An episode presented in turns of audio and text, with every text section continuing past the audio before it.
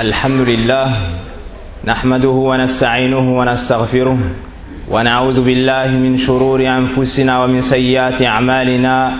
من يهده الله فلا مضل له ومن يضلل فلا هادي له. وأشهد أن لا إله إلا الله وحده لا شريك له. وأشهد أن محمدا عبده ورسوله. يا أيها الذين آمنوا اتقوا الله حق تقاته ولا تموتن إلا وأنتم مسلمون. يا أيها الناس اتقوا ربكم الذي خلقكم من نفس واحدة وخلق منها زوجها وبث منهما رجالا كثيرا ونساء واتقوا الله الذي تساءلون به والأرحام. إن الله كان عليكم رقيبا. يا أيها الذين آمنوا اتقوا الله وقولوا قولا سديدا. يصلح لكم أعمالكم ويغفر لكم ذنوبكم. ومن يطع الله ورسوله فقد فاز فوزا عظيما. أما بعد فإن أصدق الحديث كتاب الله جل وعلا وخير الهدي هدي محمد صلى الله عليه وسلم وشر الأمور محدثاتها وكل محدثة بدعة وكل بدعة ضلالة وكل ضلالة في النار. أما بعد أيها الناس اتقوا الله تعالى وأدوا ما فرض الله عليكم من حج بيت الله الحرام. قال سبحانه وتعالى في كتابه الكريم ولله على الناس حج البيت من استطاع إليه سبيلا ومن كفر فإن الله غني عن العالمين. في هذه الآية الكريمة بيان من الله سبحانه وتعالى أنه أوجب على عباده القادرين الحج. فامتثلوا أمر ربكم سبحانه وتعالى. وعن ابن عمر رضي الله عنهما قال قال النبي صلى الله عليه وسلم بني الإسلام على خمس شهادة أن لا إله إلا الله وأن محمدا رسول الله. وإقام الصلاة وإيتاء الزكاة وحج البيت وصوم رمضان. رواه البخاري ومسلم. فلا يتم إسلام العبد حتى يحج. فلا تبخلوا على أنفسكم بما أنعم الله عليكم من ماله تعالى. وكيف يبخل المرء في في الإنفاق؟ لأداء ركن من أركان الإسلام. ومن العجب أنك ترى بعض الناس ينفقون اموالا كثيرة في عطلة صيفية أو فيما تهوى أنفسهم ويغفلون عن الأمر الذي خلقوا لأجله عبادة الله سبحانه وتعالى. اتقوا الله. ولا تتأخروا عن أداء الحج فالموت يأتي بغتة. وعن ابن عباس رضي الله عنهما قال قال رسول الله صلى الله عليه وسلم تعجلوا إلى الحج رواه أحمد. وسؤال مهم ما هي شروط وجوب الحج؟ هي الإسلام والعقل والبلوغ. الإسلام العقل والبلوغ. ثم الاستطاعة المالية والبدنية. مع أمن الطريق. ونزيد شرطا للمرأة المسلمة التي ترجو الله والدار الآخرة. وجود المحرم. وجود المحرم. فالمرأة المسلمة لا تسافر إلا مع ذي محرم كما قال رسول الله صلى الله عليه وسلم. وإني أذكر نفسي وإخواني ببعض فضائل الحج حثا وتشجيعا لنا على أداء هذه العبادة العظيمة. فالإنسان إذا علم الربح سهل عليه العمل. الحج من أفضل الأعمال عند الله عز وجل وأحبها إليه وهو ركن من أركان الإسلام الخمسة. سئل النبي صلى الله عليه وسلم أي العمل أفضل؟ قال إيمان بالله ورسوله. قيل له ثم أي؟ قال حج مبرور. قال حج مبرور. رواه البخاري ومسلم من حديث أبي هريرة رضي الله عنه. الحج باب من أبواب الجنة. وهل نعبد الله سبحانه وتعالى؟ نصلي ونصوم ونتصدق إلا طلبا لمرضاته تبارك وتعالى. والفوز بالجنة.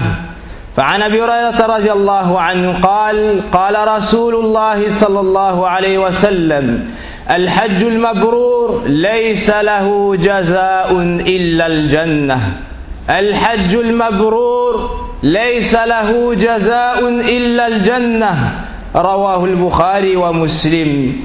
المتابعة بين الحج والعمرة يدفع الفقر. كما ثبت عند الترمذي من حديث عبد الله بن مسعود رضي الله عنه. ومن يحج سيصلي في مسجد الحرام. وقد ثبت وقد ثبت من حديث عبد الله بن زبير رضي الله عنهما عند أحمد وغيره أن النبي صلى الله عليه وسلم قال صلاة في مسجد الحرام أفضل من مائه ألف صلاة. أفضل من مائه ألف صلاة. وعن ابن عمر رضي الله عنه الغازي في سبيل الله الحاج والمعتمر وفد الله. وفد الله فمن فضائل الحج بل من أكبر فضائل الحج أنك ستكون من وفد الله سبحانه وتعالى. دع الغازي في سبيل الله الحاج والمعتمر وفد الله. دعاهم فأجابوه وسألوه فأعطوهم فأعطاهم رواه ابن ماجه. ثم بعد ذلك يا عباد الله حديثا عظيما حديثا عظيما لم أرى مثله في فضائل الحج. عن ابن عمر رضي الله عنهما قال كنت جالسا مع النبي صلى الله عليه وسلم في مسجد منى فأتاه رجل من الأنصار ورجل من ثقيف فسلم ثم قال يا رسول الله جئناك نسألك فقال إن شئتما أخبرتكما بما جئتما تسألان عنه. فعلت. وإن شئتما أمسكت وتسألاني فعلت. وبقية الحديث في الخطبة الثانية. والحمد لله.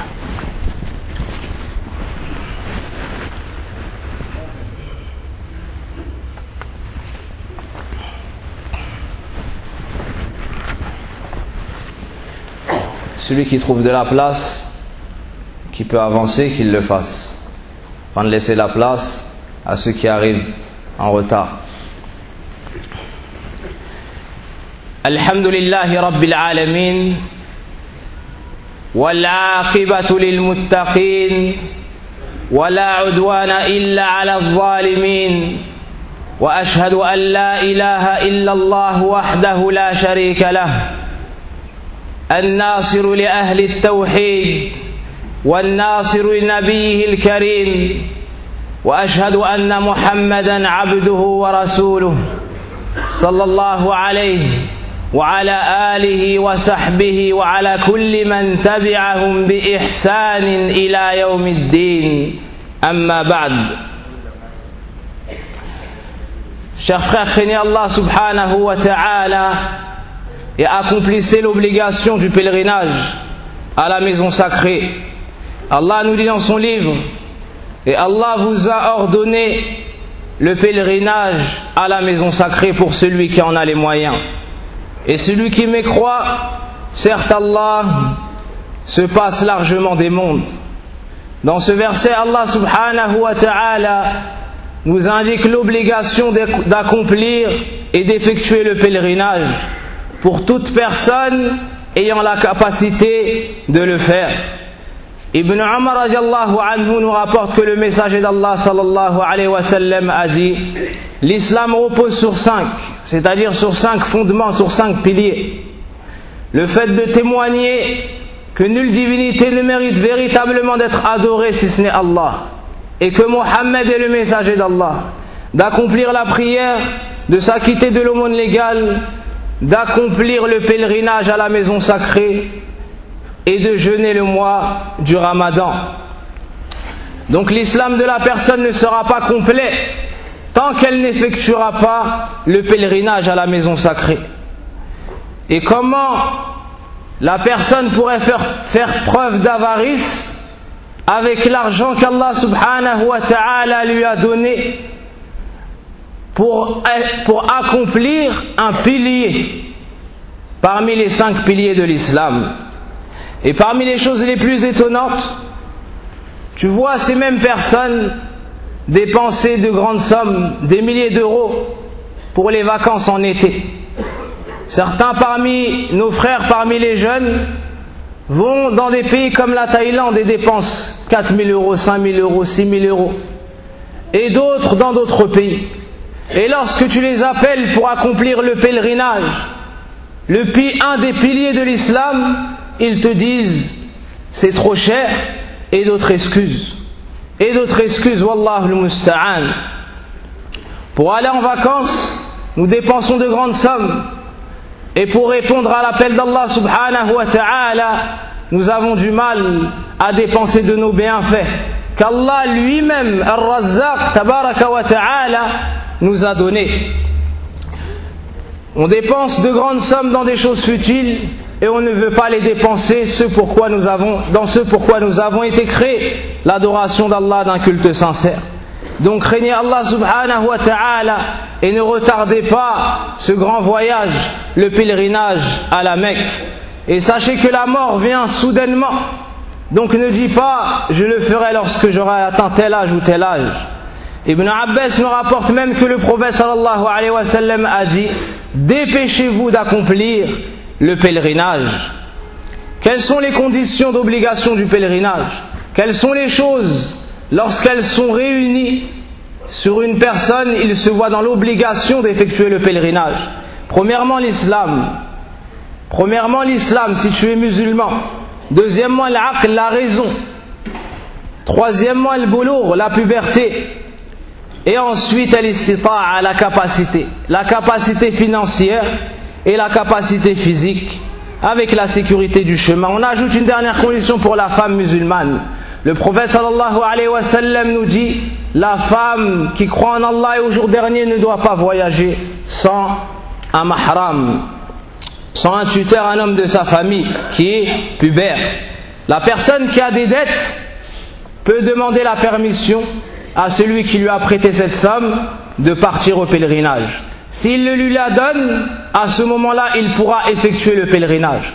Dans le cas contraire, il fait partie des gens qui n'ont pas les moyens d'effectuer le pèlerinage, ce n'est donc pas une obligation pour lui.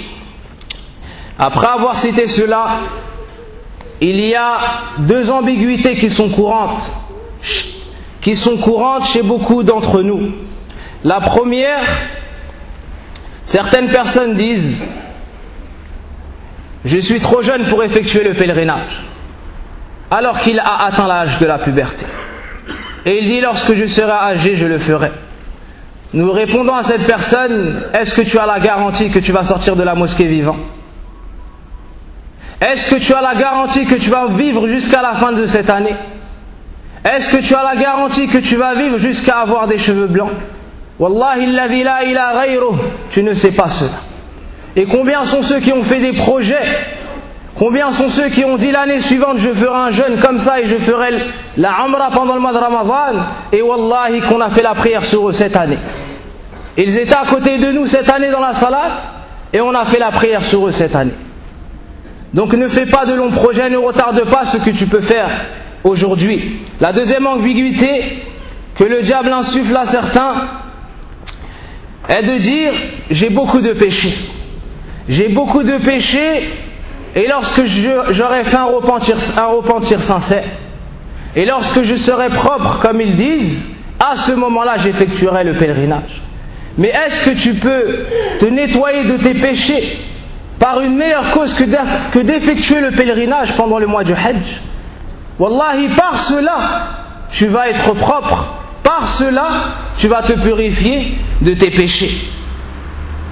Et on cite ici certains mérites du pèlerinage. Car la personne, lorsqu'elle connaît son salaire, il a plus de facilité à travailler. Le pèlerinage fait partie des meilleures actions.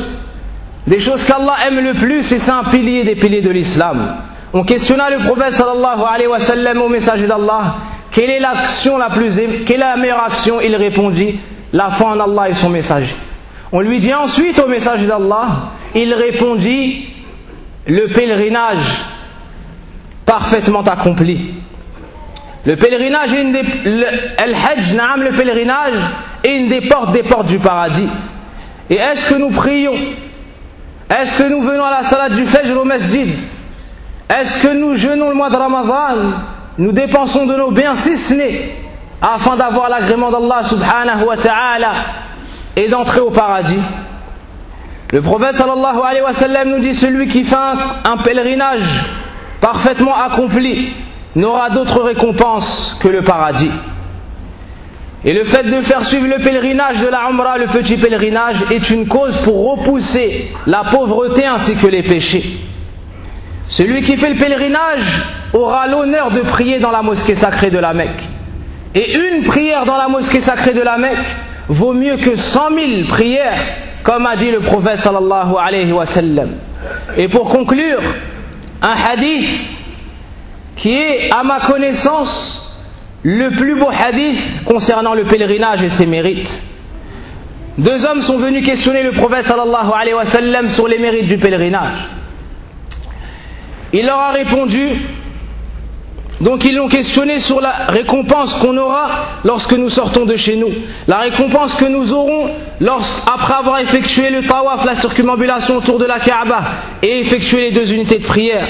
La récompense que nous aurons après avoir été resté le jour de Arafat à Arafat. La récompense d'égorger la bête. La récompense de se raser les cheveux et autres.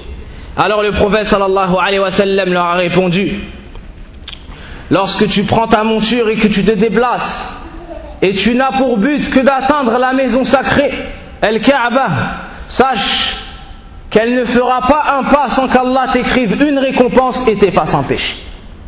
Lorsque tu sors de chez toi, jusqu'à atteindre la Kaaba, chaque pas que tu fais, on t'écrit une récompense et on t'efface un péché. Ensuite, le prophète sallallahu alayhi lui a dit, en ce qui concerne le tawaf, après avoir prié les deux unités de prière, tu auras la récompense d'avoir affranchi un esclave. En ce qui concerne les allers-retours entre Safa et Marwa, nous te pardonnerons, ou bien cela sera comme si tu avais affranchi 70 esclaves. Subhanallah. Tu fais sept allées entre Safa et Marwa. Et Allah subhanahu wa ta'ala t'écrit la récompense d'avoir affranchi 70 esclaves. En ce qui concerne le fait de rester à Arafah, Allah subhanahu wa ta'ala ce jour-là se vante auprès des anges et fait les éloges de ces gens-là. Et leur dit, voici mes serviteurs qui sont venus poussiéreux et ébouriffés. Je leur ai tous pardonné. Je leur ai tous pardonné, et pour ceux, et également ceux pour qui ils auront intercédé. Ensuite, le prophète nous dit, en ce qui concerne les pierres que vous allez lancer, pour chaque pierre, Allah te pardonne un grand péché. Pour chaque pierre lancée, il y a trois stèles, et cette pierre ajoutée, Allah te pardonne un grand péché. En ce, qui concerne, en, ce en ce qui concerne le fait de se raser les cheveux, pour chaque cheveu qui tombera, Allah subhanahu wa ta'ala t'efface un péché et cela sera une lumière pour toi le jour dernier. En ce qui concerne Tawaful Ifada, le prophète, et avant cela, le fait d'égorger la bête, personne ne connaît la récompense si ce n'est Allah. Et c'est une récompense qui sera citée Yom al-Qiyamah. Les savants disent de cela que la récompense est énorme. Et le prophète sallallahu alayhi wa sallam nous dit également qu'Allah dit si vos péchés seraient l'équivalent des grains de sable qu'il y a sur la terre ou des gouttes d'eau qui tombent dans la pluie, je les, aurais, je les aurais effacés. L'ensemble des péchés, Allah subhanahu wa ta'ala les pardonne par la cause du pèlerinage. Et ensuite, il nous dit, repartez, on vous a pardonné tous vos péchés. Repartez, on vous a pardonné tous vos péchés jusqu'à la fin du hadith. Ceci étant dit, comme vous savez tous, certaines personnes parmi les gens, certaines personnes parmi ceux à qui Allah subhanahu wa ta'ala a voilé le cœur et a enlevé la lumière de la foi de leur cœur, se sont mis à dénigrer la meilleure créature qu'Allah wa ta'ala a créée. Se sont mis à insulter le prophète Mohammed ibn Abdullah sallallahu alayhi wa sallam. Et cela, sans aucun doute, fait partie des annulatifs de l'islam. Et Allah a maudit la personne qui nuit au prophète sallallahu alayhi wa sallam. Et il est du devoir de chaque musulman de défendre l'honneur et de secourir le prophète sallallahu alayhi wa sallam. Mais ici une question se pose. Comment est-ce que nous devons secourir le prophète sallallahu alayhi wa sallam? Est-ce que c'est en brûlant des monuments? Est-ce que c'est en brûlant des drapeaux? Est-ce que c'est en tuant des gens qui ne sont pas coupables d'avoir fait cela? Là, Wallah. Car l'islam n'appelle pas à l'injustice. Est-ce que c'est en manifestant? Comme on a reçu des SMS, Wallahi min al-ajab. Parmi les choses les plus étonnantes, que tu vois des ignorants répondre par autre chose que les savants ont dit lorsqu'ils ont tué les parents de Ammar, Yasir et Soumayya, radiallahu anhuma, la première femme martyre de l'islam, est-ce que le prophète sallallahu alayhi wa a dit sortez dans les rues manifester? Est-ce qu'il a dit cela ou non? Là, Wallah. Mais il leur a dit patientez, votre rendez-vous est au paradis. La meilleure façon de secourir la le prophète sallallahu alayhi wa sallam, c'est d'apprendre votre religion et de la mettre en pratique. De suivre la sunna du prophète sallallahu alayhi wa sallam. Alors que lorsqu'on y appelle, certaines personnes se mettent en colère. Et ensuite ils disent on va sortir manifester. Vous voulez secourir le prophète sallallahu alayhi wa sallam تعلموا دينكم وطبقوا سنة نبيكم هكذا يحصل النصر والتمكين من الله عز وجل si vous voulez secourir votre prophète, apprenez votre religion et mettez-la en pratique. Apprenez la sunna du prophète mettez-la en pratique et répandez-la chez vous et à l'extérieur. Par contre, le fait de brûler des choses et de frapper des gens qui n'ont rien fait, cela ne fait aucunement partie des choses à laquelle appelle l'islam. Des choses à laquelle appelle l'islam. Donc on patiente et on regarde ce que les savants vont dire. Et c'est cela que nous pourrons transmettre aux gens. Et celui qui parle de lui-même et qui devance les savants répondra de ses actes et de ses paroles. Yawm al-qiyamah. واسال الله سبحانه وتعالى ينتقم من المجرمين الظالمين الذين يفعلون ذلك انه هو العزيز القوي ذو القوه المتين تبارك وتعالى اللهم صل وسلم على المبعوث رحمة للعالمين. سيد ولد آدم سيد ولد سيد الأولين والآخرين. نبينا محمد وعلى آله وصحبه أجمعين. اللهم صل وسلم عليه وعلى من تبعهم بإحسان تبعوا بإحسان إلى يوم الدين. ربنا آتنا في الدنيا حسنة وفي الآخرة حسنة وقنا عذاب النار. سبحانك اللهم وبحمدك. أشهد أن لا إله إلا أنت أستغفرك وأتوب إليك